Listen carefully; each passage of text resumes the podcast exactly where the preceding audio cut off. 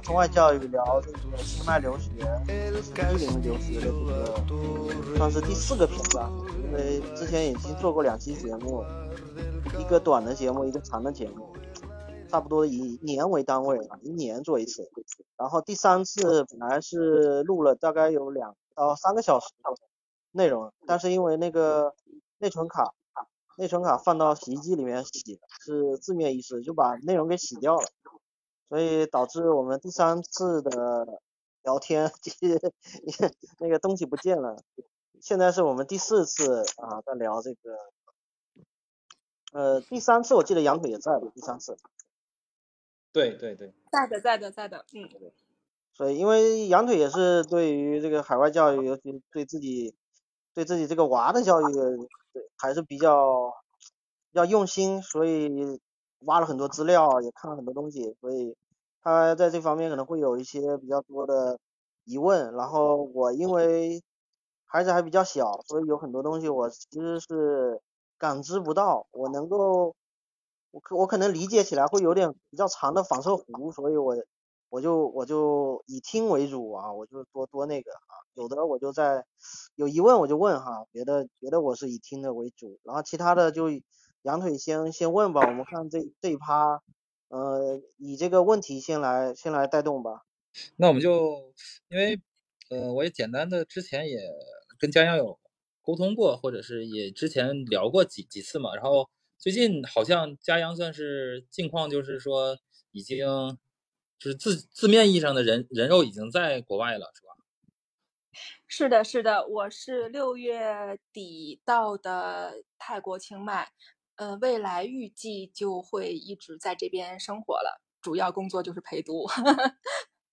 哦，哎，那我有一个疑问，那你跟你两个人，就是夫妻两个人都在外面了？啊，对的，对的，现在是全家团聚了，我们分别了九百天之后，终于团聚在一起了。天啊，恭恭恭喜一下，恭喜一下，恭喜，恭喜恭喜恭喜恭喜！对，这是一个非常不容易的一件事儿。对，这里面肯定也做了很多的呃安排吧，肯定你们包括你自己的工作各方面。呃，是的，因为这个是家庭决策，所以呃会涉及到各个方面，工作啊、生活啊，然后包括老人的安排呀，嗯，家庭的安排呀等等。对，这个是一个系统工程。嗯，咱家能能方便再介绍一下吗？因为。就是你可能是就是呃一一个是你的爱人已经已经在泰国了嘛？我是不是父母也在也一起一并在泰国？就相当于是一家呃老小都在泰国现在。嗯，对，现在状态是这样的。呃，我给大家前情提要一下吧。对对对，现在说一下。嗯，最开始是我的父母，也就是孩子的姥姥姥爷，带着老大，带着大女儿。先到的清迈，先开始学习的，呃，因为他当时到清迈的时候是四岁多一些，四岁半左右吧，嗯，就开始在泰国的国际学校，其实就是幼儿园啦，在幼儿园里面，嗯，生活，这个是孩子在四岁半左右，大概在三年半之前，嗯，也就已经开始了，嗯，后来在两年半之前，就是在二零一八年的一月份，爸爸。就是我老公爸爸带着二女儿，带着老二，呃，也到了清迈，嗯，也开始上幼儿园。呃，我是今年的六月底到的清迈，这样的话，我们一家现在是六口人在清迈团聚。我觉得你这个特情况也是稍微特殊一点啊，我觉得可能能多说一些，因为，呃，去泰国我了解大大部分可能分几个类嘛，一类就是说养老的嘛，就是说老人可能退休了嘛。就单纯的去享受那个养老的，然后第二批就是属于那种，嗯，就是说可能不太适应，就是说可能比较喜欢泰国的生活嘛，然后可能就年轻人就就去那边，然后想那边就是，呃，找找找些事情做也好，或者感受一下这种自由的氛围。然后第三类就是可能是专门为了就是说陪读啊，就可能说觉得那边就是说可能觉得国内的国际校啦，教育教育资源不是特别好。然后呢，你现在可能属于把这三类都融合在一起了，那。那就是回来的话，就是说可能，呃，你觉得就是说，就是你既然做了这么这么坚坚定的一个决心，就是定居在泰国的话，那你觉得，呃，最吸引点是什么呢？或者说，呃，现在在这边已经安排安排妥当了之后，觉得有没有达到自己的预期呢？可能算两个问题啊。对这两个问题，其实我们可以合合并在一起来回答，因为既然已经决定在这边了嘛，那说明它还是有呃吸引我或者说呃能够满足我的地方，对吧？对对对当初到呃对当初当选择到清迈或者是到泰国呢，嗯，其实在我们之前节目里也谈到过了，其实相说的俗一点，或者是说的 夸张一点，可能是被呃被帝都这个。优化走的，或者说是这个被挤出来了，因为确实在帝都养孩子的成本相对来说还是比较高的。大家都知道上学要花很多钱。嗯，能能具体说一下这个金额吗？啊，就是说，对，我再聊聊一聊了哈。当时呢，在北京呢，我对，但是在北京上幼儿园，因为我家里面呢没有家住的地方，虽然。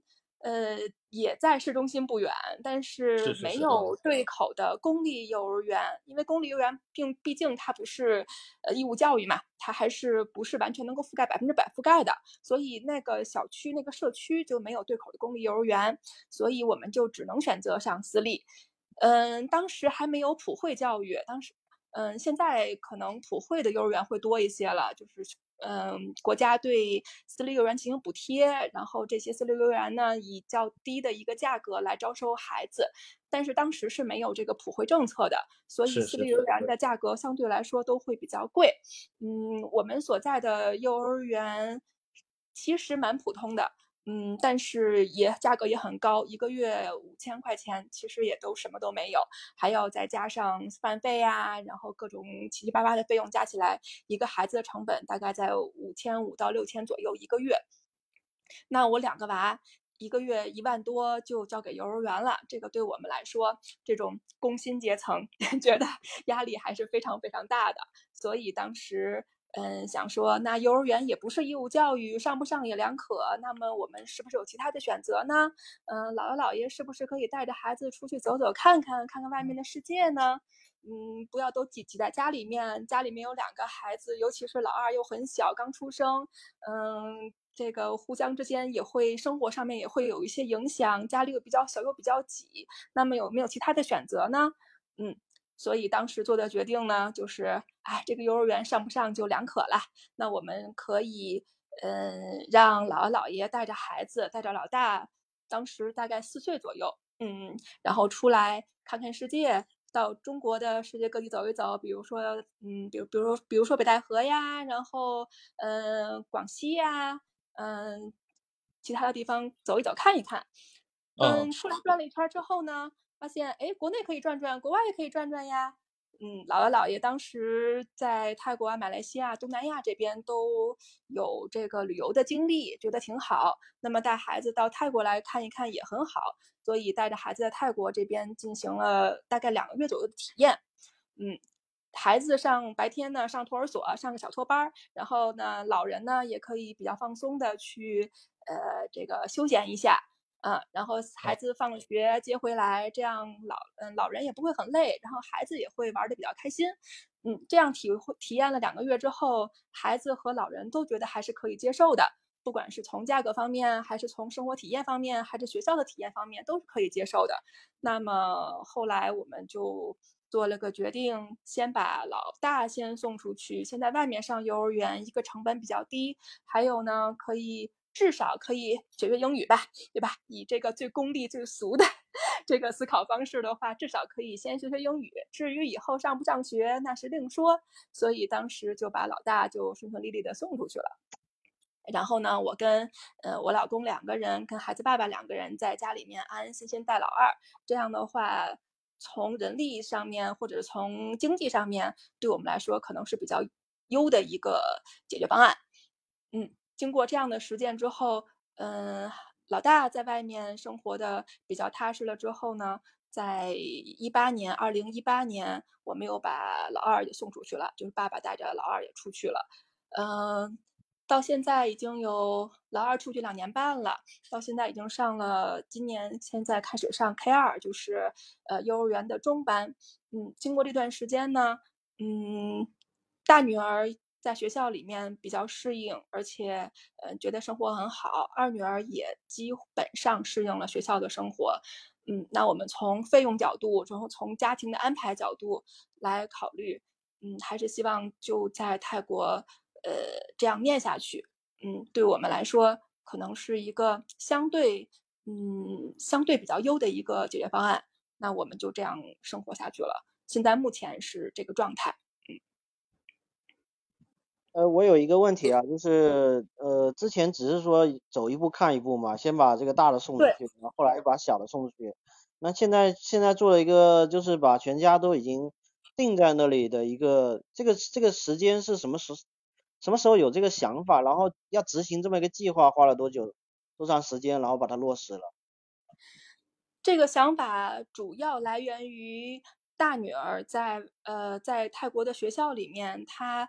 从幼儿园跳级跳到了小学，因为刚才讲到了，当时把孩子送到泰国的幼儿园，没有想说在这边就直接念小学了。可能当时的想法是走一步看一步，嗯，走到哪儿算到哪儿。如果是能在泰国念就泰国念，然后想回来也可以。因为孩子是九月份的生日，相对来说他上学要晚一年，所以我们有的是时间在这个中间去选择，嗯。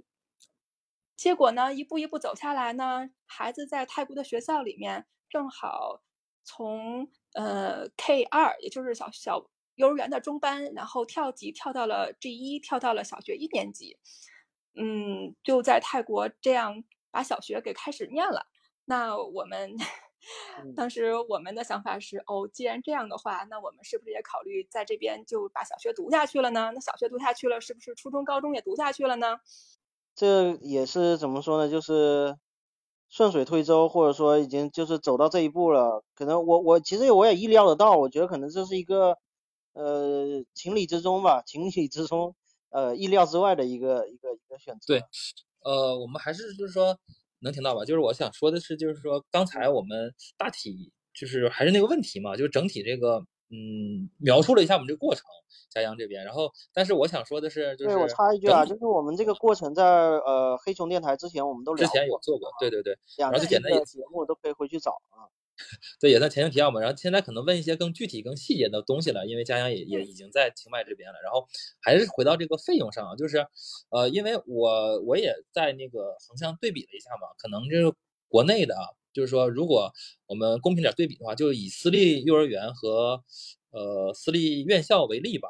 然后，据我了解，可能在国内的话，如果进私立校的话，呃，一年大约十万可以，一个人十万应该是可以覆盖的吧？比如说幼儿园到小学。呃，你是说 厦门吧？哦，是厦门吗？北北京大约 多少了？现在如果私立的话？如果确定就是幼儿园到小学啊，这样大概我可以呃，对，有一个平均，对，有一个平均的印印象吧。呃，如果是幼儿园的话呢，呃，刨开我刚才说的普惠的这种情形的话，对对对，纯的私立幼儿园大概至少在一万到一万五，更高的咱们就不说了哈，更高的咱们可能也摸不着了。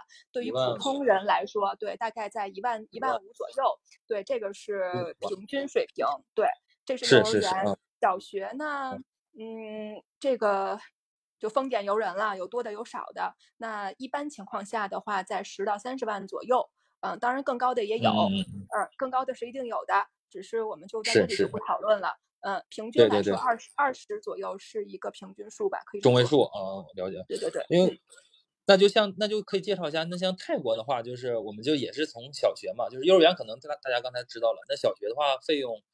也是类似的，差不多一个孩子一一年要十万学费的话，单纯。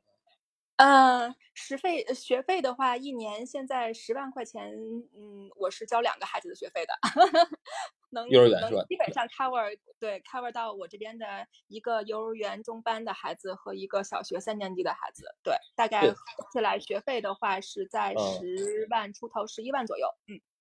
呃，那。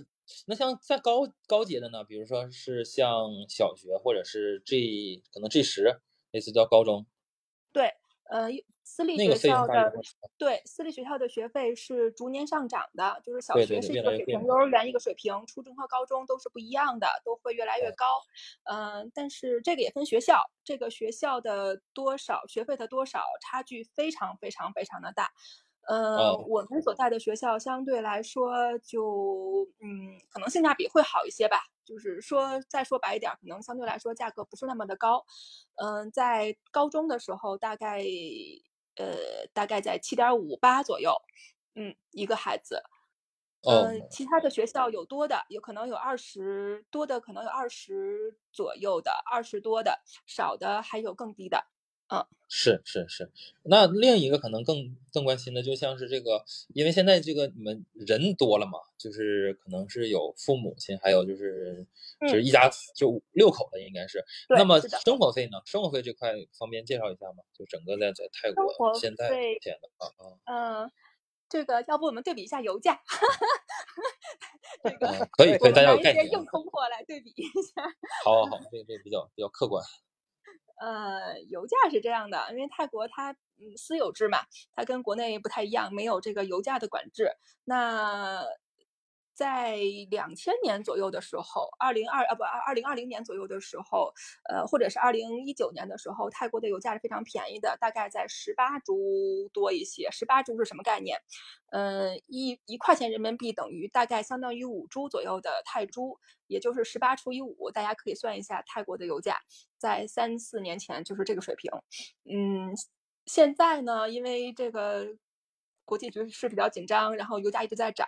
现在泰国的呃九十五号的汽油，刚才说的也是九十五号哈，九十五号的汽油嗯现在是三十七泰铢左右，呃除以五，对，大家可以算一下。嗯六六七七块，七八，知道吧？七七到八之间吧，七块到八块之对间。，呃，对，然后我备注一下，嗯，国外的这个汽油标号还是相对来说比较，呃，怎么说呢？质量还是比较好的，嗯，相比国内的话，质量可能要稍微好一点点，嗯，啊，热值会更高一些可能。对对对，然后，那它，那就是说，那除了这个这个硬硬通货以外，像这些我们平常比较嗯关心的，就是说，对，如果吃喝玩乐自己做嘛，就吃的玩的嘛，对对对。嗯，这个吃饭的话，跟呃国内其实差不多。其实国内各个城市吃饭，其实这一点差的并不是很多。如果自己家里做对对对饭的话，，对，做饭的话，大啊概我们现在，嗯，加上自己吃饭，加上牛奶、水果等等这些，只是恩格尔系数吧，只是吃饭吃到嘴里面的这些东西加起来，全家六口人大概在四 K 人民币左右。哦，就一一个月呗，单月差不多。对，一个月一个月一个月的成本大概在四千左右。对，是是是，那那就说这个整个就是我们生活开销这一部分，大约就就这些。那你们有有有购房和这个购车的计划吗？可能下一波。呃，现在我们是嗯在清迈买了一个小 house，一个小房子，因为打算长期居哦住了嘛，之前一直都是是是租房。之前租房呢，嗯，三室的就三个房间，三居室，嗯的一个小小小房子，就独立的这样的一个小房子，大概是在三千人民币左右，呃，一个月。嗯，现在哦我买的房子大概是在六十万人民币吧，嗯。啊，就是已经多多少平方？嗯，土地两百平方，现在是可以那什哦么私人持有土地了是吧？呃，不可以，这个还是要哦曲线救国一下。对还是带持的是吧？啊，我知道对，具体对对对，具体操作咱们可以私聊。私聊私聊私聊。好，我了解了。哦，然后那就相当于就是说，呃，已经安安顿下来了，连住的已经解决了，住的已经解决了。对，房子还有车，对车车这边会比较贵一些。呃，对啊泰国价格会高一些对泰国的税特别的高，对汽车的购置税特别高。所以哦对于对，所以对于泰国人民来说，泰国本地人民来说，买房子和买车的成本其实是大差不差的。如果你买一个两个房间的一个小 house，一个小房子的话，嗯，也是这边大概在一百七十多万泰，呃，一百五到呃两百两百泰铢以内吧，两百万泰铢以内。那买房子也嗯要一百多，对，所以这个成本对于泰国人民来说其实是差不多的，嗯，有点儿可怕。是是是，啊，他这也有类似那种限制高消费或者高消费的人，可能交的税要多一些，可能有点这类似这个这个这个方向的倾向。那嗯，那那我们嗯说回来那说回来，就是像吃这个衣食住这块都解决了，那像呃有没有考虑过这个医疗这一块？嗯，医疗现在我们还是有病就去看病，大概是属于这样的一个状态。嗯，是是是也在考啊，虑，也在考虑买一些呃，保险类比如说商业保险，对。但这啊个因为孩子在学校里面他是有交保险的，所以就在考虑大人。嗯，大人主要是我跟爸爸，嗯，老人现在也有一个，嗯相对来说就是虽然价格比较低，但是也有一个基基础保障吧。现在主要是考虑我和爸爸两个人，嗯，也在选择，但是选择不是很多，这一点比较头疼啊。呃，就会比较贵一。些，这种这种这种保障就是会贵一些，嗯，对对对对，但是看病还是比较正常的吧。嗯。啊，就就比如说像呃正常的磕碰了，或者是这种呃这种扭挫伤了之类的，去医院简单处理一下，大约费用会是多少啊？这个跟国内其实大差不差，没有什么啊，太大的差别。对，你不要去那种特别高级的，对吧？这个，呃，医院就是了啊。对对对对，就是了。嗯，普通的医院还哦是可以的，嗯，还是可以承，这个还可以承担。嗯，承担的啊。包括比如说去，呃，洗个牙、补个牙之类的这种常见病，嗯，跟国嗯。内可能差不太多。嗯，啊，就大约大约多少呢？比如说是就是你两经历过的，百两百块嗯。人民币吧。嗯。哦，那还是比较，就是说这方面也没有特别的，像是大家所传言的说特别贵啊，就是说医疗这一块。嗯，因为本地人也要生活嘛，虽然他们有医保。哦，就国家的医保类似这种的啊。对对，泰国的哦。医保好像是大概似乎好像是有全面覆盖，呃，但是保障的可能会不太一样。嗯。不太一样是吧？哦，嗯。那那说到可能，哎，说到还有一个就是说，那像您这边如果定居的话，以哪种身份去的？是是那个呃哪个属于一呃技术移民、经营移民，还是投资移民，还是哪哪个哪个渠道最终是说呃落到这个泰国？可能有陪读，我我了解，就是说陪读嗯。可以有一个人名额啊。嗯，羊腿你想多了，没有移民。嗯。对，我们只啊，是在这。边陪读而已。我们现在老人两个老人是养老签，泰国的规哦。定在五十岁以上五十周岁以上就可以办养老签，这个是一年一签的。嗯。嗯，家长可以办陪读签，因为我们两个孩子，所以每一个家长都可以办一个陪读签，这样一对一，我们哦。就有两个陪读签。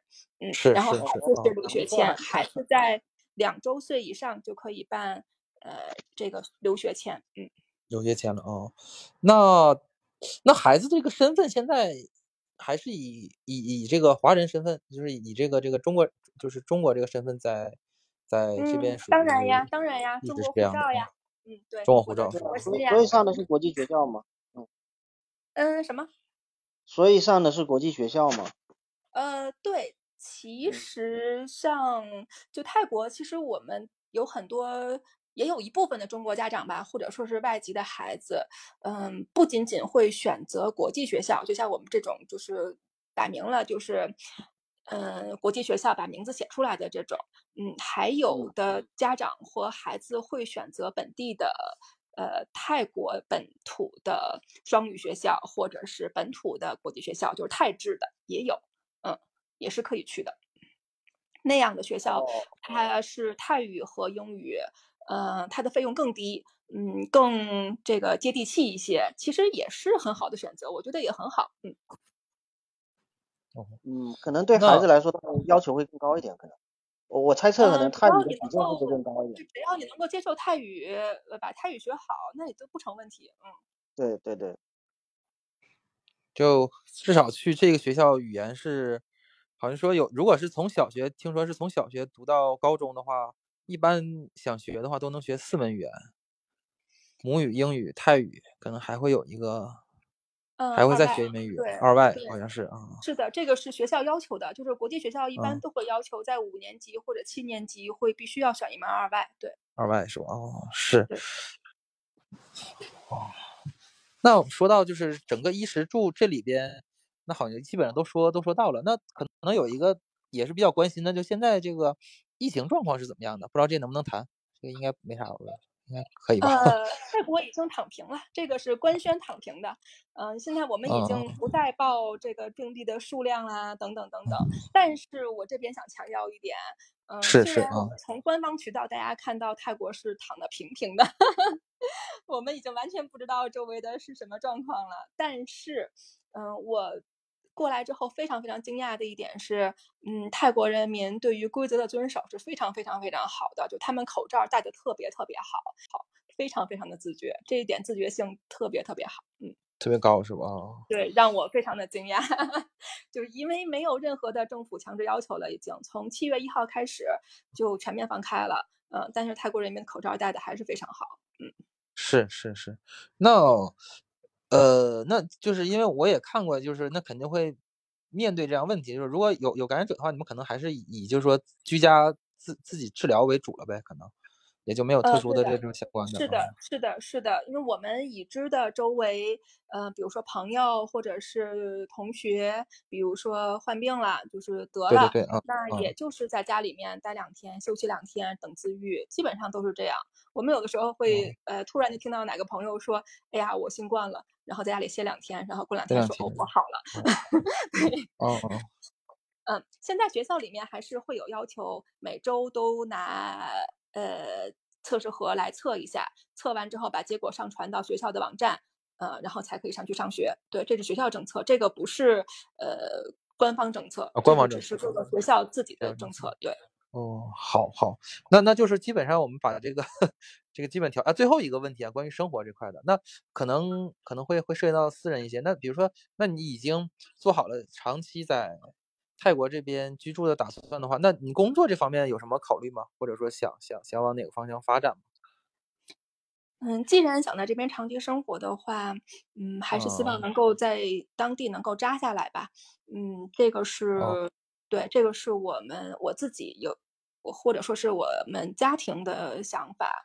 嗯，国内虽然比如说我们之前住住的房子可以出租，对吧？还是有有一部分的收入来源，但是不足够。第一，这个不足够。对对对，嗯第二，对，第二，既然在泰国生活的话，还是想融入当地社会。这个融入可能不可能百分之百的融入，但是至少能够，嗯，有所接触，或者说是能够在这边，嗯，有生活来源，还是有这样的打算。对，所以，呃，从下周开始，我的泰语泰语课就要开课了。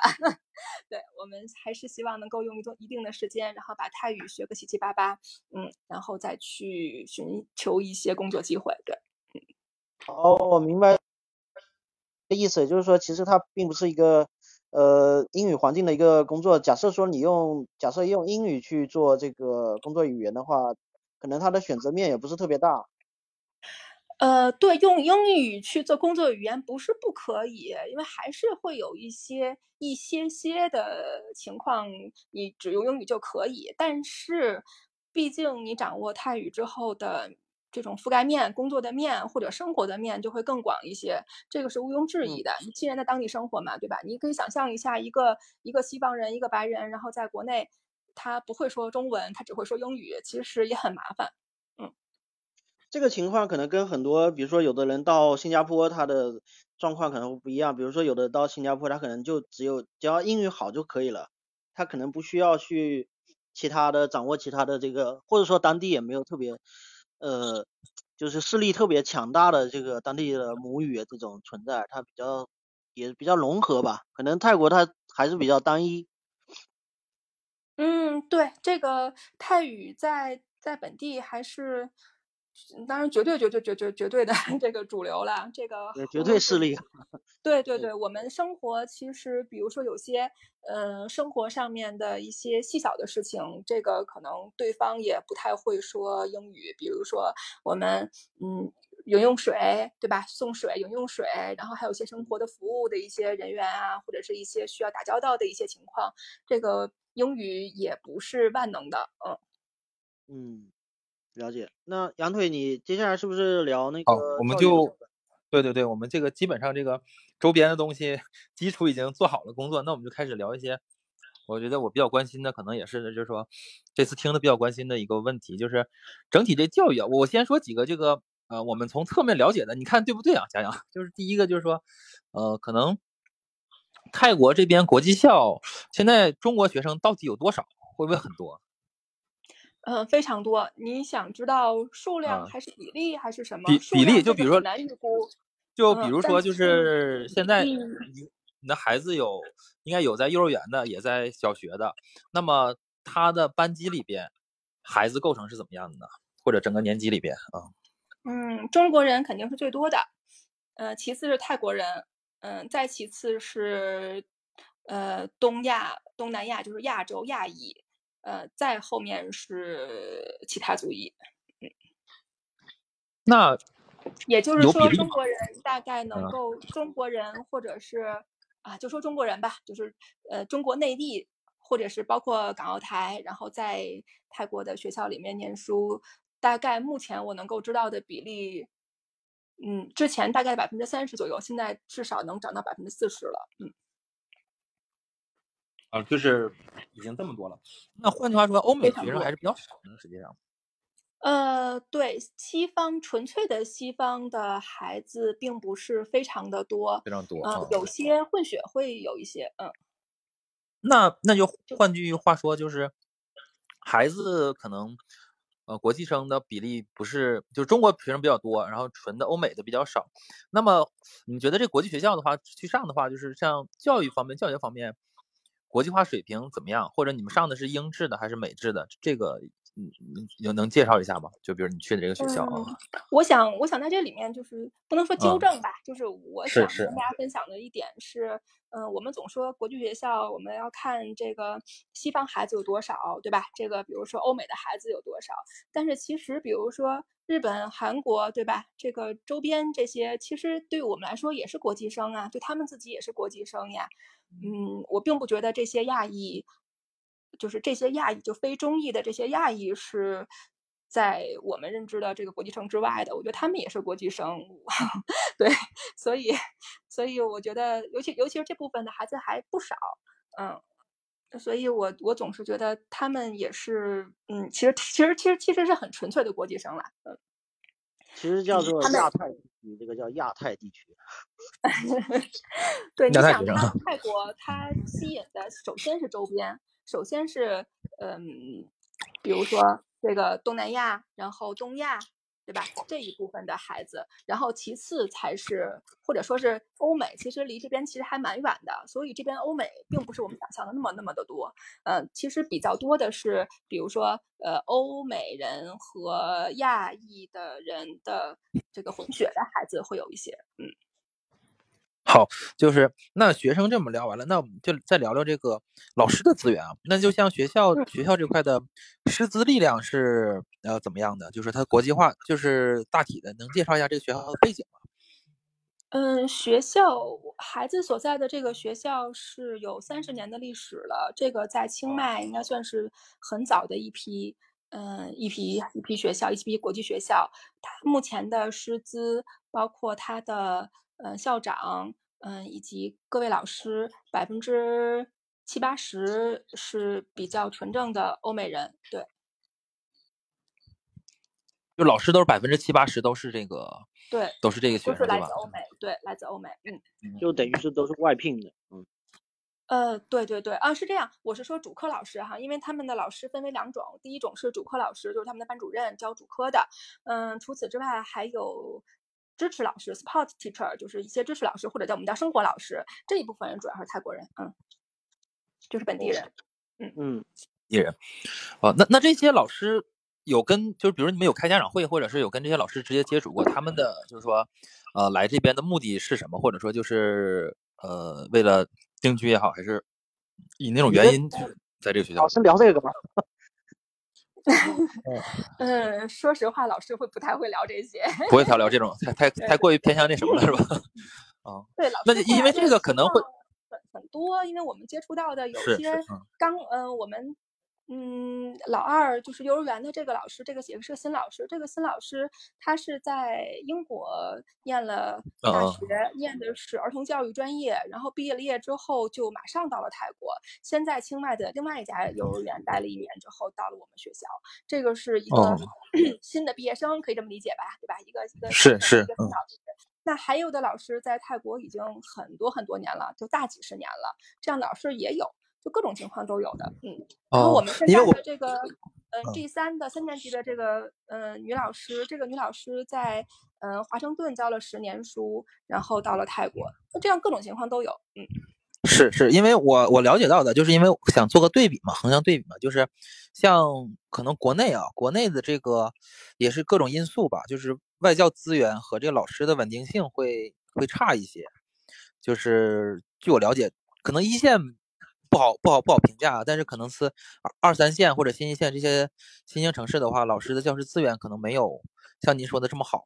第二个就是可能就是老师可能就是因为各种原因吧，我我碰到的就是外教会流动性会比较大，就是经常会这种有个人原因也好怎么样也好，就就没有没有在这边教了。所以那换句话说，像泰国这边的这种学校环境和老师稳定性上都是比较不错的，看样子就是说，呃，老师呃教学经验也有，同时呢师资力量也很也很强，可以这么描述吗？嗯，学校 学校招聘老师是有门槛要求的。可能对于我们来说，我们可能想，比如说我们去一个，嗯，在国外去一个学校里面说，哎，我会中文，我就可以，是不是可以去教中文？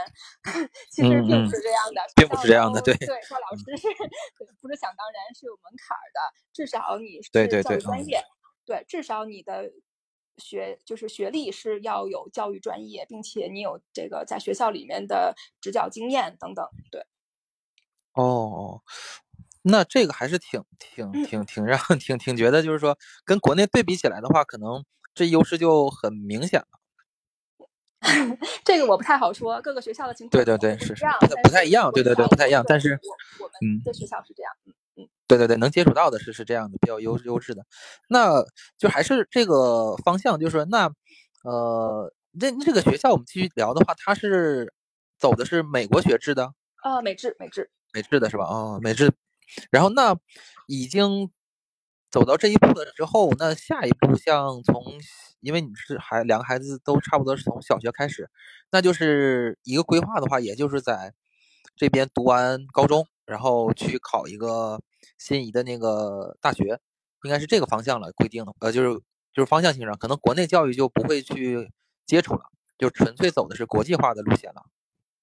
嗯，如果中间没有大的变故和意外的话，嗯嗯，计划是一直读下去，也就是说至少读到高中。嗯，但是上高中之后的路，这个就要看孩子孩子自己的情况了。对对对对对对，嗯，我们并没有特别的规划说他要去哪里，比如他要去美国，他要去哪里，我觉得这个不现实。嗯，我们能做的。但我我想我想说的是，是不是他可能国内去参加考试就不太可能了？就参加国内考试。如果是他这样读上去的话，嗯，虽然他嗯还是中国人，这个国籍是不会变的，但是是是参加高考的可能性几乎为零了。嗯，对啊，就比较低了嘛，可能是这个，就是就是放弃这个方向了啊。我了解了解。那像整体上就是呃也接触了，可能据我了解，可能有三。接近三年了，整个在这个国际校读下来，那整体的这个三年里边，你的感受是怎么样的？就说孩子们上学，就是真实上学的话，这边感受是怎么样的？真实上学的感受能具体一点吗？比如说，就比如说类似，就是因为可能你们是看到了，就是国内幼儿园和国内教教学的一些一些呃不能令你们满意的点，然后呢，你们把孩子就呃。整体的移到了这个泰国国际校这边，那你们就国内看到的一些不太令人满意的点，那在呃泰国这边有没有满足你们预期？或者说你到这个读了读了可能三年之后，有没有什么就是是你没想到的一些问题发生了？就是整体从家长角度来看的话，有没有这方面的情况出现？好，我大概分享一下，类似这种的。对对对，我大概分享一下，这个分享非常的不全面，非常的个人，非常的是是是主观，对。呃，以后可能还会有很多补充，但是我只说我感受比较强烈的几点。对对对对对，好处，嗯，先说好处，或者说是先说我觉得是优势的地方。首先，嗯，没有小升初，呃，没有幼升小，没有中考，对，直接就是大考了。对，那我在这十五年里面，可能不需要呃过于操心孩子的升学，因为学校是十五年一贯制的，可以一下子读下来，除非这个孩子有什么特殊情况，是可以一直读下来的。那我在不会每三年去再会考虑说，哎呀，我们要考哪个学校，我们再怎么怎么样。对，这个是我非常看重的一点。那我觉得可以节省，不那么费家长。简单说就是，嗯，可以省我很多的心力。这是第一个。嗯，第二个是相对来说教学的环境比较开放，比较 open，或者说是比较积极。孩子在学校里面，他是处于一个比较放松和嗯一个交流的状态。嗯，这个是我比较看重的。孩子会感受到老师们对他们的这种就课堂会比较轻松，嗯，在一起会开开玩笑。嗯，孩子回来之后呢，也会觉得，嗯，我今天很喜欢上学，我明天还要去。这一点在，嗯，孩子在国内上幼儿园的时候是没有的。虽然孩子并不抗拒说我明天不去幼儿园，但是并没有表达说啊，我特别喜欢幼儿园。但是在这边，不管是老大还是老二，都会说，嗯，我盼着上学。嗯，这一点 也是我比较看重的，就至少对学习这件事情是不排斥的。嗯。未来孩子学成什么样，这个很难很难去估计。我也没有特别想去鸡娃的这样强烈的愿望，只是希望他不要放弃学习，愿意去学习。我觉得这一点就不能说足够了吧，至少这个有这样学习的兴趣是非常重要的。嗯，这几点是我比较看重的优点啊。嗯，对，优点。那缺点也说一说。缺点是什么呢？我们幼儿园就不说了哈，说说学校，说说说小学。孩子在学校里面上了两年小学，现在是三年级啊。我没有见过课本儿，我也 我也不知道孩子，嗯，就是。说说实话，具体在他每天在学什么，然后老师在每天在教什么，是完全不知道的，问也问不出来。我不管是问孩子还是问老师，问老师孩子的情况就是好好好，对对对，你都不用管，就是这样的一个状态。这个如果中国家长是会崩溃的。是故意的吗？是为为什么会有这样的设计呢？嗯，其实我据我了解，教科书也是可以被带回家的，但是没有老师没有强制要求说你不可以带回家。但是因为也没有作业，这两年都没有任几乎没有任何的作业，嗯，孩子也不需要把课本带回家，所以孩子也没有这个习惯，大家都不带，他自己也不会带，嗯，就是这样。所以我们没有见过孩子的课本长什么样。哎，那像比如说。呃，跟孩子这边问不出来，但是跟那个老师那边问，那老师肯定也有这样的义务，说我们的教学进度什么的，一般在国内是这样。呃，对，比如说国内老师恨不得把学校里的一切都告诉你，然后要求家长把大纲甩在甩在家长脸上，说这这我大纲你自己拿回去读吧。对，就这种。对对对对，对对对对，恨不得去指导你说你今天必须要干这个，必须要干那个什么，但是我们现在完全没有。嗯，我们去问老师说，现在呃孩子的情况是怎么样的呀？然后孩子有什么需要帮助的呀？我们家长需要做什么呀？然后老师的回答就是非常好，非常非常好。你说什么都不用干。对，嗯，具体说今天的教学进度什么什么，这些老这些老师也不会说，除非你特别纠结的问说今天你学了什么，今天你教了什么，但是也没有家长去这样问。我们跟家长几乎也不会在学校里面面对面这样直接的交流，就是你去接孩子也见不到孩子的家长，呃，孩子的孩子的老师，嗯，我们是有这个，嗯，一个 app 的沟通工具，呃，去跟老师沟通。但这种沟通其实我们用的也相对来说比较少，因为老师也没有会说很详细的说，我今天讲了什么，讲了什么，讲了什么，你回家做什么，做什么，做什么，这些全都没有。嗯嗯嗯。所以你是把这个列为是缺点，对不对？就是你你也会觉得这个地方有一点点，呃，虚呀，心虚呀，对，虚吧。那可以有没有做相关的测试什么的？嗯，你说，是的，他们是有对考试还是会有的。这一点我觉得这个可能跟我们之前的想象不太一样的地方，就是他们的学习。呃，紧张程度其实还蛮紧的。从他们的课表里面就可以看到，他们一天是七节课，每节课四十五分钟，每节课跟每节课之间只有五分钟休息，还不够去换个教室的时间。所以，嗯，而且这一个礼拜的课程里面，嗯，现在目前有两节体育，两节音乐，两节美术，其他的都是主课。嗯，其他都是主课，两节英语，一节数学，一节呃科学。嗯，还有一节语言，就是泰语或者中文。嗯，就是说每天的这个课程，其实我要对比国内的学校的课表的话，就会发现没有那些七七八八的什么班会啊等等等等，这些全都是没有的，就是上来就是主课。如果是按照有效的主课的学习时间的话，其实比国内是多的。并且，嗯，考试也有，然后是随堂小测验呀，然后期末考试啊、期中考试啊等等，这些也全都会有。这些考试成绩都会公布在学校的呃跟家长沟通的网站上面。嗯，家长可以看到自己孩子的，当然看不到别的孩子的，可以看到自己孩子的考试的呃情况，但是看不到卷子。嗯，能够看到自己考试的成绩，对，这些都是有的。嗯，还有一个考试是全美的一个考试，嗯，西北教育集团。嗯，在覆盖全美大概百分之四十左右的孩子的一个呃水平考试，这个考试每年考三次，这叫 MAP 的考试，这个是一个水学习水平考试。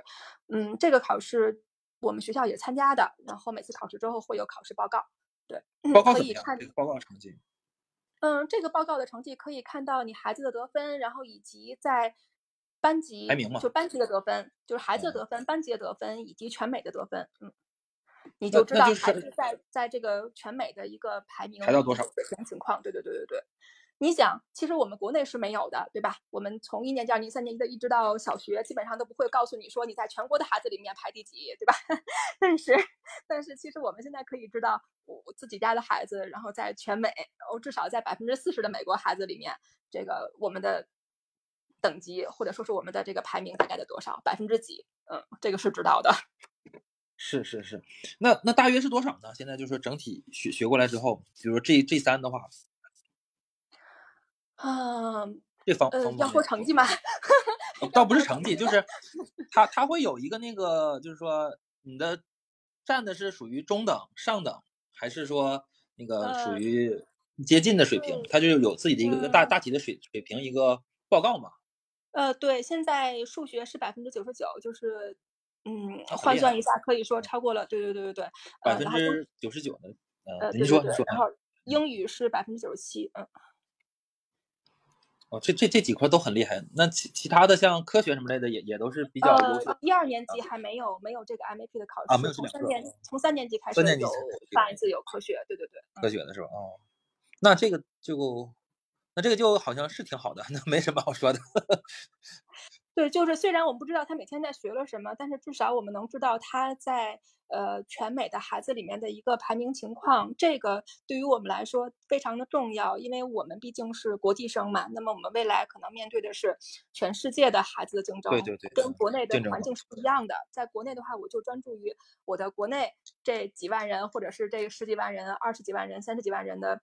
这个考试，那我们面对的是全世界，对，那我们要知道全世界的水平是什么样的。没错，那整体看的看的话，这个教学质量和教学成果都是都是不错的。虽然我们不知道教学教学过程，嗯，教学过过程我们就忽略吧。对啊，可以这么说。没必要知道教学过程。那下次邀一个那个国际呃教师。来聊教学过程，我们才能揭开那个 那个神秘的那个 教学课堂。但但呃，但因为我我可以我可以给大家举一些就是他们教学的一些实例哈，这个回孩子回家也会讲，比如说他们的课程，比如说英语课。英语课呢，他们在二年级的时候，嗯，会把他们一个班大概在二十个左右孩子，可能不到二十，十八到二十个左右的孩子。那么这十八到二十个左右的孩子呢，会把它分成根据程度的不同，然后分成几组，有的时候是四组，有的时候是三组。嗯，比如说一二三四 A B C D 组，A 组可能是程度最好的，D 组是程度最最差的。他们的单词默写、他们的阅读、他们的各个方面，都是根据孩子的不同水平去安排的，并不是一样的。对，对，就是属于分分能力、分阶段来做那个对，做相关的他班里面针对性。对他班里面只有二十个孩子，但是还要进行细分，对，去分的非常非常的细。数学也是，数学也会分不同的程度。嗯，是因为我我最近在看那个美国那 Wonders 那个教材嘛，然后那个它里边就特别可怕的是，同样一个一个一个单元，一个单元里边它。针对的阅读材料和和那个相关的一个辅助资料是完全不一样的，就根据你是超越这个等级、接近这个等级或者低于这个等级，甚至还有那种属于外国人学这套教材怎么用，所以换句话说，就是 好像国外这方面教的都都比较全面，是比较厉害。嗯，是的，他会因材施教，这一点可能做的因为他们毕竟人少嘛，所以这一点做的可能比我们要更细致一些。这个也是让我们觉得很很欣慰的一点吧。比如说他们的泰语课，他们泰语课全年级大概有不到四十个孩子，也要分成四个班，就是非母泰语是母语的孩子还要分成四个不同的程度。就是会把这个教学进度分得非常非常的细，然后根据孩子自己不同的程度去喂给他吃的，喂给他东西，喂给他相相对应的知识。比如说阅读，你的阅读是，比如说呃蓝嗯，比如说嗯，蓝思只是两百，读 Z 的那个水平是第几？你是处于第几个呃哪个 level？呃哪个 level 的啊？然后你的阅读，你的阅读材料也是哪个 level 的？对。那换句话说，只要是我觉得不放弃，好像都是能够把你给，都都都是一直在鼓励你、激励你，让你去去进步、去学习的。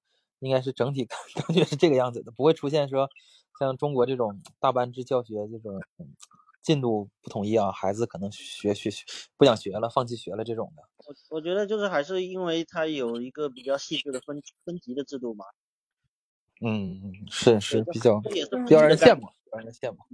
呃，我最近在给孩子准备一些，嗯，就是自己在家里面积的 积娃的一些材料，说的俗一些是这样，嗯，所以会所以会看一些国外的嗯各种网站、各种教育的网站啊等等，嗯，他们在这种有针对性的小班教学或者是分级教学的探索或者说实践非常非常的早，所以他们的材料啊，他们各种的实践经验非常的丰富，对他们来说这就是日常，这就是应该去这么做的事情。嗯，我们可能还觉得，哎，这个很新鲜，但是人家就应该去这样去做，而且材料非常非常的多，就是自学的材料，不管是自学的材料还是自己练习的材料，都非常非常的多，各种 free 的材料、免费的材料都网上天花乱坠，只要你想学，没有是是是没有学不到的。对，对对对这一点，也是让家长可能比较欣慰。对，现现现在我们的问题可能就是说资料好获得，但是这个师资这个东西很难复制。就是老师这块的是很很很难很难很难能找到这么这么优质的和这么好的一一整套系统啊，他也不是老师，他是他必须有一套系统来完成。呃，系统现在系统倒是好找，就比如说这种呃多媒体的系统，然后甚至是这种这种配纸的系统，或者是教材的系统都都有，但是缺少一个核心的把这个这些系统融合起来，然后变成一个可以交付的课程，给我们孩子，就是说像给我孩子或者给那个大陆的一些孩子的这个这个这个这一块儿是比比较难找的，因为老师我找了好多，但是他们可能去理解这个系统了也好，做因材施教这块的。完全不会像国际学校做的这么好。我说国内的这个情况啊，嗯我补充一点哈，我补充一点，啊，是是，你说到这一点，杨推，你说到这儿的时候呢，我就跟大家分享一下，呃，MAP 考试，就是刚才说到的那个水平考试嗯的对对对研究成果。嗯、它比较了疫情前和疫情后。疫情前就是一九年，包括一九年到一九年一九年之前；疫情后就是两千二零二零年到现在。这因为他的考试这个水平考试已经持续了很久了，所以他有很多的数据。他比较了疫情前后的孩子的水平考试的成绩，会发现，因为疫情后主要是网上教学了嘛，主要是在线教学了，所以孩子的考试成绩直线的下降，就是对跟疫情嗯前对这是有成绩下滑的，是有差距的。嗯，没错现在嗯对疫情进入到第三第三年之后，大部分的学校都已经恢复了在线的课，就是在学校的课程都已经返校了。所以在二零二二年考试成绩略有回升，但是还没有回升到二零一九年疫情之前。从这个里面就可以看到，面对面的教学是非常非常重要的，在线教学怎么样都是弥补不了这个面对面的教学的这个效果的。嗯，而且从数学和英语这两门，就是 reading 和 math 这两门学科来比较的话，呃，数学的下降会更多，数学下降更多，对 reading 还稍微好一些，嗯，所以对于某些学科来说，这面对面的教学以及老师的指导是不可或缺的。嗯，是是，那那就是我我我觉得，那现在处于休假期间是吧？就是学校的那个夏校夏校这个季节是吧？呃，我们已经开学了，嗯，我们八啊，月八月份已经开学啊，八月嗯开学啊，七月份是夏校，一般是。呃，对的，七月、六月、哦七月，嗯，啊，六六七月，那已经开始，那可以介绍一下夏校吗？你今年有参加夏校的一些那个内容吗？就是这种呃，没有。聊天这种课外的 啊。呃，这个每个学每个学期，嗯、学校是这样的，除了正常的上课之外呢，还会有呃，就像刚才你说到的夏校，大概是在四周左右，这个是额外提供的一个付费的呃一个课程吧，不管是学校内外的孩子都是可以参加的，相当于夏令营，可以这么理解。嗯，除了嗯除了这个之外，在正常的学期之内，然后也会有课外班儿。学校官方办的课外班儿有一些，比如说艺术类的课程和一些其他的什么编程啦、七七八八啦等等这些课程也会有。嗯，大概是课后一节到两节的样子，这些课程都会有，我们都会根据情况去选择。嗯，上个学期孩子上了课后的那个课外班，嗯，反馈也是还可以的。嗯，这个呃跟驾校的课程其实差不多。嗯。是是，呃，那那比如说这种课后的这种叫一批课，我们这边好像叫这种课后课程的话，你们有什么可以分享的吗？就是他这边是补了什么，或者是学了哪些东西，然后和和那个和未来的会不会是有一些其他的一些关联或者怎么样的？为什么去选择？呃，我插一句啊，就是下校这个事情，它在呃同学圈子里面会卷吗？就是大家呃快到快要放假前的这个报名是大家就自愿报名随性的这个报名，还是说大家相互之间会说，哎，这个同学我们一起报什么什么之类的？嗯，第一，我能回答你的是，第一不卷，嗯第二，大家都不报。呃，第二可能对，嗯，我实话实说啊，可能会对，比如说我们国内的孩子这种过去，然后上个暑假、过个暑假这样的吸引力可能会更大一些。对我们在泰国的孩子来说，可能吸引力一般。嗯，所以啊我想了解的是，我想反问的问题是，为什么你们很执着于夏校？啊，因为我我是觉得夏校算是我们能够接触到的，接触到的，就是每个人都能接触到的。如果大家想去的话，只要买个机票就可以报名参加的嘛。这是能够接触到的一个教学资源嘛。啊，对，所以嗯，对，所以学校去搞这个夏校的，嗯，怎么说呢？就是它更大的意义，或者是更更想赚的钱，其实不是我们的钱，对对，没错，我理解。校孩子的钱。对对对，对，然后因为我我也是考虑过这个方向，是挺好的一个选择。就是说，大家如果就是可能没有下定决心或者怎么样的，想单纯了解的话，这这是一个不错的一个方向。因为这嗯个对对对对，杨同对学说的非常对。我想补充的也是，嗯，我其实如果你在国内的话，就是国内的孩子，然后比如说过暑假，其实我还蛮推荐，我真心的是很推荐大家可以去尝试着去选择一些类似的学校去做一个一个月左右的一个体验，我觉得很好。嗯，当然大家对比你的经济承受能力以及你的目标、你的综合的情况去考虑哈，因为你那么长时间可能要陪着家长啊，等等等等，这个是一个全家庭的一个计划。但是如果有条件的话，还是很鼓励或者说是很推荐大家去选择适合你的这样的一个夏令营或者是一个体验营去。呃，尝试体验一下，我觉得非常好。但如果是一两周，可能我不太推荐。那如果是长达一个月四周左右的，我还是挺推荐的，因为这个时间足够对对对长，然后足够让你有时间去融入到这个环境里面。太短了，没有任何意义。嗯，哦，了解了解。那有推荐的，就像可以给大家推荐一下，它这有这种就是集合类的，可以就是说网站嘛或者怎么样的，直接就是 summer school，类似搜这搜这关键词就可以啊，输这个关键词就可以搜搜索到吗？呃，目前我个人还不知道，可以问我呀。不知道，可以可以可以，行行行，那我们可以私下沟通一下。对，然后那那我们就紧接着说，就是还是刚才那个，就是呃，像你们有课后的这种，就是属于类似应该叫做延时服务或者叫做课后的一个兴趣班。对对对。呃，对，这这那这个你们报了哪个？然后为什么报这个呢？嗯，我们报这个课外班的初衷是希望孩子里孩子在学校里面待的时间更长，希望的孩子在学校里面能交更多的朋友。因为这个课外班它是打破班级的，嗯，他们是一个年级都在一起，所以他除了自己班的同学之外，还可以跟别的班的同学在一起去交交朋友。嗯我们是以这样的一个初衷去给孩子报班的。嗯，选哦择呢，对，也是吃喝玩乐类型的，比如说音乐呀。美术 art 呀等等这样子，嗯。哦，哦，那像现在的话，你呃，以大大孩大娃已经在读了两年多，那身边的那个一般朋友是呃亚太的比较多，还是本地的，就是这个本地的孩子比较多？就这个朋友的话，嗯，小伙伴目前还是小伙伴，呃，嗯来源是两个，因为我们相对来说还是宅一些，而且受整个环境疫情的影响，我们其实不太敢贸然的去拜访一些不太熟的朋友，因为不知道人家介不介意，对吧？所以在疫情期间，其实我们是相对来说比较宅的。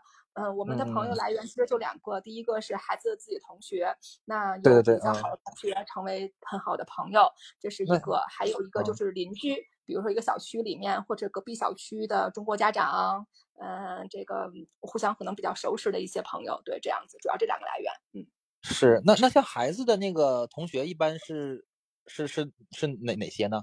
就是孩子交到的朋友，泰国多一些，还是嗯，都有，都有，都有有。嗯，可能中国孩子会，就嗯，老老大最好的中国的最好的朋友是个中国孩子，老二最好的朋友是个泰国孩子，这个我觉得无所谓。哦，都无所谓哦，对对对，都嗯啊，反正就是随玩到一起去了，就就就也就交朋友啊了，这就行了。对对对，嗯 对。嗯呃，我想插一个，就是刚才说到那个下校，然后说既然这个暑假是没有选择下校，然后这个暑假都是出去外面玩了嘛，等于说那是什么一个选择吧？那这个暑假是怎么过的？这个暑假前面几周，在我没去的时候，我是七月底到的泰国嘛，我是六月底到的泰国，孩子是六月初放的假，呃，六月初到六月底 六月六月上旬到六月底这段时间，孩子基本上处于在，呃、瞎玩儿阶段，在家里对宅在家里的阶段。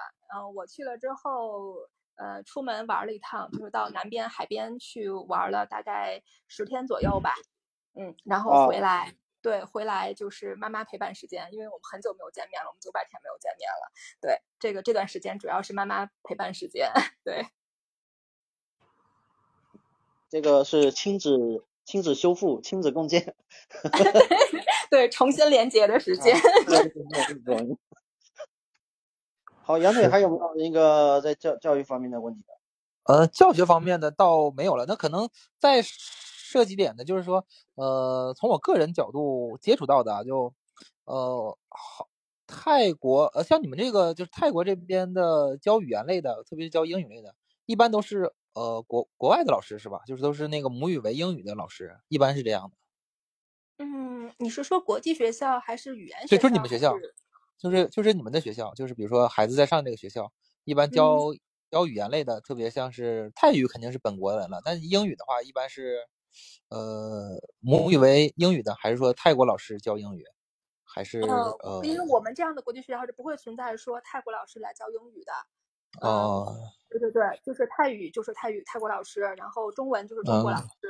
对，而且都是母语，对对对对对，比如说，因为它这个国际学校，它的官方语言就是英语，嗯、就是美式哦英语、美语，对对所以它的嗯所有的这些教主课的老师都是基本上是母语母语为英语，对，而且是教育专业的这些这些老师，哦。，对，那所以换句话说，就是如果我们也在考虑一种可能，就是说有有没有那种就是，泰国的这种老师的或者教育资源是不是很丰富，丰富程度怎么样？就是有没有可能就是说有有那种我听出来你是你是想批发啊，还是还是这个？对对对类类似类似这个意思嘛？就是说，因为我我接差不多得了我看一眼啊。啊、因为我接触到的一些感觉，其他的就教学资源里边，偏那个菲律宾那边是比较多，但是说语言的那个准确度啦，各方面的还是不是特别理想，所以有有有没有可能他这边教教学资源是比较多的，有这种外溢的现象？因为我认识一个呃，就是老师吧，他他就是单线联系的，我看他做的那种课程，好像他就是说是一个在泰国定居的。一个一个一个一个一个一个一个老师，然后他专门做这种语言的一个相关的一个一个一个类似培训吧，或类似这种这种这这这种这种方向的东西。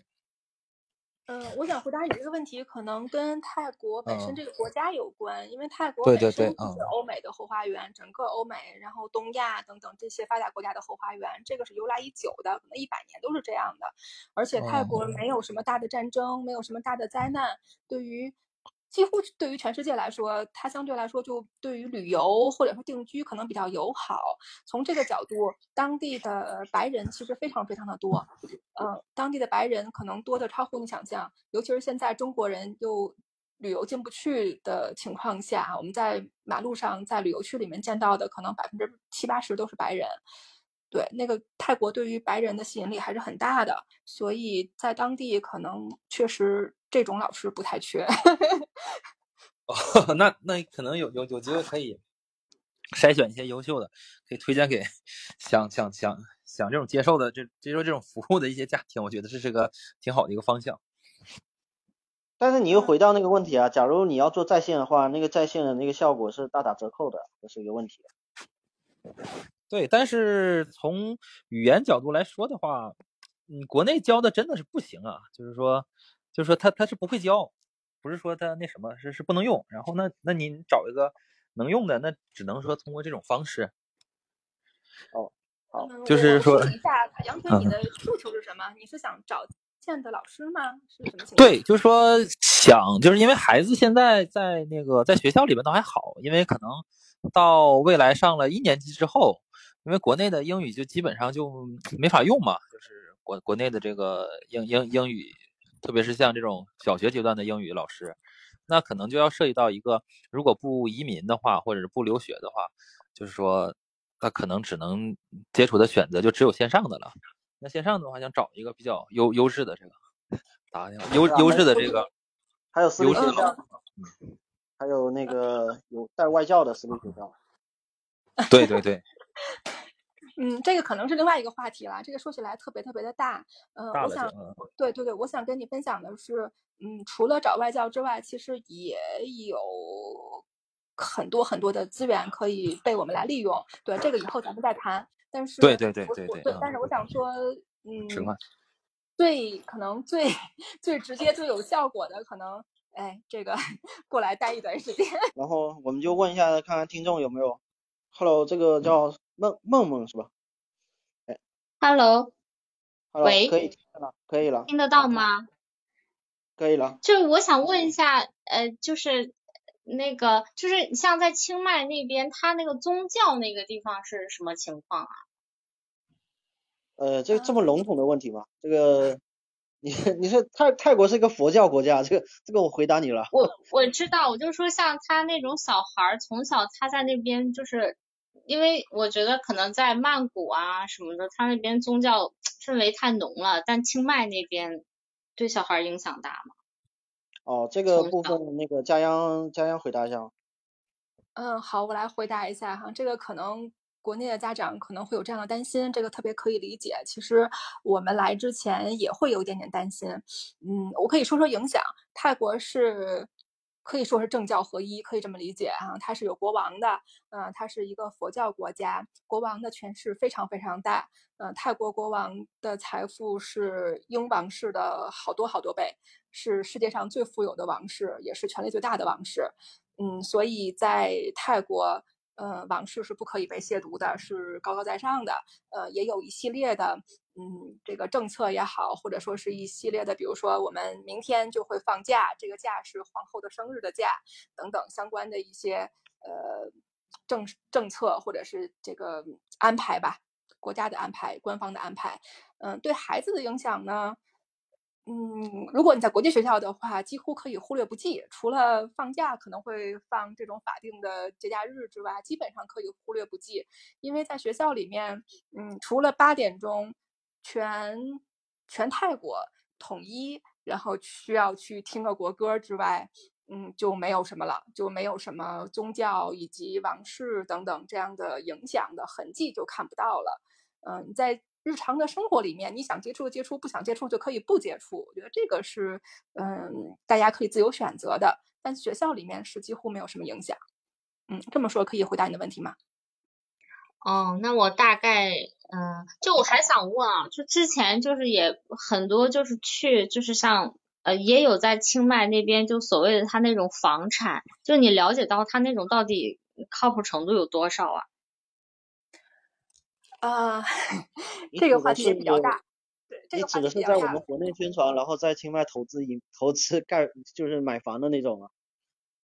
对，我觉得，但我听那些有很多很不靠谱，因为你本身你身份你还是就是像说的，你还是中国人，你不可能移过去，而且就是你移过去的话，我我之前就也是问了一个朋友，反正听着不太靠谱。呃，嗯我我我自己我我先从我这边角度说一下吧，然后等一下其他的家央补充一下。就是我觉得个人看这样的事情，一般来说不靠谱，绝对是占绝大多数的。就是中介的话，或者是各方面投资的、投资购房的这种这种信息里面有很多信息不对称嘛。然后那我觉得这个东西肯定是鸡所所谓鸡娃得先鸡自己，就是你肯定要把自己先武装到一个非常强大的程度，资料需要自己去看，然后你要自己去了解。然后中介说的话也不能全信，你甚至还要实地考察，考察你可能不能考察一个地方，你还得多看，所以这个付出的代价是很大的。就是如果说有这样的想法，可能这是唯一能够对抗这个这个不靠谱的一个一个一个方法嘛。然后其他的那个呃，佳佳央可以说一下在当地看的感受。呃，好，我来说一下。首先给大家说几个大的背景。第一，泰国不是移民国家，也就是说，你除了跟泰国人结婚之外，很少很少有渠道能变成一个泰国人，获得泰国国籍，这是第一个。也就是说，我们会一直都是，呃，办签证拿中国护照的状态，这是第一个。然后第二个，泰国不向外国人出售土地，嗯，这个这句话怎么理解呢？也就是说，你在泰国去买公寓楼。也就是说，我们的单元房是可以的，但是你想在泰国买 house、买小房子、买土地等等等等，这些是理论上面是不可以的。从法律法规来讲的话，是被禁止的。呃，但是有无数的中介以以及像我们像我们这样的家庭会在泰国买房子，其实这些都是有呃有风险的。这个是必须要跟大家说明白，是有。绝对是有风险的，不管用各哪种方法去操作它，呃，操作是可以操作，但是风险也要自己承担，嗯，情况就是这样。当然，大家都会觉得，哎呀，泰国的房子很便宜，确实我很我跟你说一下我的，嗯，您说，您说。对，就是你说这个情况，就是我之前去普吉也是，我们是就是自由行，但是也是去了几次了。然后当时有一个地接，就是也是有一些所谓私私人关系吧。然后他当时就是他要在普吉买一块地，因为他是当地人嘛。然后他就是他他就意思是想让我们投资，而且那个时候正有所谓那个民宿热的那个时候。然后他意思就是说，我们这边就国内就是等于。集资，然后投他那边弄一个民宿，然后产权肯定是他的，就像你刚才说的，他们本地的那个法律。但是我们这边我们也考虑到，就是我们的就是资金上的一些风险，所以就当时也这个东西也是很犹豫。就是我不知道现在这个情况怎么样，包括像在清迈，因为清迈我觉得应该也是泰国前排名前几名的这个旅游这一块。嗯。您想知道的是，就这种情况多不多，还是说要怎么操作，还是风险大不大？嗯，您具体想了解的是，嗯，首先我这样这样跟你说吧，嗯，嗯，你可以说就是情况吧，然后这个风险这个东西，因为谁都不好说，就可能了解一下这个情况。现在在你了解到的，在清迈是个是个什么情况？嗯，这么说，不管是你在泰国去做什么样的产业，买房子也好，或者做民宿也好，还是做什么什么什么也好，或者是比如说做物流啊，等等等等，嗯，做代购啊，对吧？这些都是我们想得到的这些事儿。嗯，不管你做什么，如果是你一个一个公司，就是说非个人，对吧？非个人那就是企业了，以企业公司的名义去做这些事情的话，中国人占持股不能超过百分之五十，也就是说最多百分之五十，最多百分之四十九。嗯，这个百分之五十一是要是要给泰国人的，这个是法律规定。嗯，但是如果是你成立公司呢，你就可以以公司的名义去买房子，去置办房产，这个是可以的。嗯，现在已知的政策能说的就是这么多，当然还有很多细则啊，这这个就是后话了。但是目前的情况呢，就是比如说您跟泰国人合伙去做一些事情，这个肯定没有问题。但是具体到某一件事情，它的风险有多大，它的收益怎么怎么样，这个就很难讲了，需要您自己去判断。嗯。嗯，好，还有没有其他人有这个呃有问题啊？主要我们虽然是。在清迈这个，尤其是低龄的留学方面，就是在教育方面还有没有问题的？有问题的。那我那我还有最后一个问题。啊，就就我想问，就像你孩子这个情况，是不是通过中介吧？应该你们，嗯，就是我听意思也是，他孩子的姥姥姥爷先过去的，就他们肯定是一个有一个实地的考察。呃，对的，是这样。嗯，从。第一个孩子从老大过去的时候，我们在这之前就经过了考察，然后呃一步一步走过去的。先去了一个比较一般的学校，过呃生活了一段时间，学习了一段时间之后，又转学转到了我们现在这个学校，嗯，去一步一步走过来的。在这中间呢，我们除了第一步就是到正式到泰国。呃，进泰国的学校，进清迈学校，第一次进来的时候是经过中介来给办的，其他的所有的事情都是我们自己办的。好，那那等于他目前也有专门这样的中中介机构是吧？呃，特别特别的多，特别特别的多。对，你搜一个公众号就出来一一大堆。的话，一大对，得得擦亮眼睛。